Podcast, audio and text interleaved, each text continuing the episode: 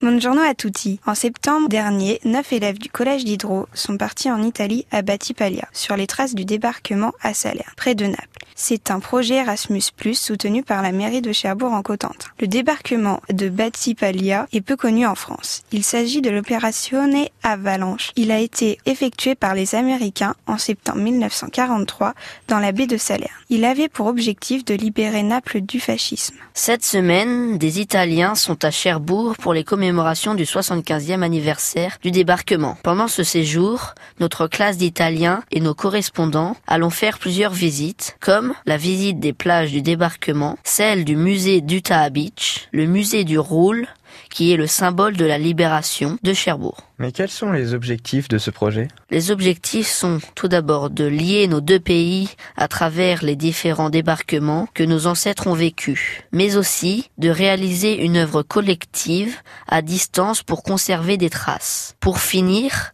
la semaine prochaine, nous irons rencontrer des vétérans américains au théâtre à l'italienne de Cherbourg. Puis, deux jours après, nous irons visiter le mémorial de Caen. Enfin, en art plastique, des élèves de troisième ont pu réaliser des vêtements sur le thème de la libération. Dès demain, vous pourrez observer dans la galerie d'art du collège d'Hydro une carte mémoire réalisée avec les professeurs d'histoire et d'art plastique. Ces travaux représentent des personnes emblématiques de la Seconde Guerre mondiale. Venite tutti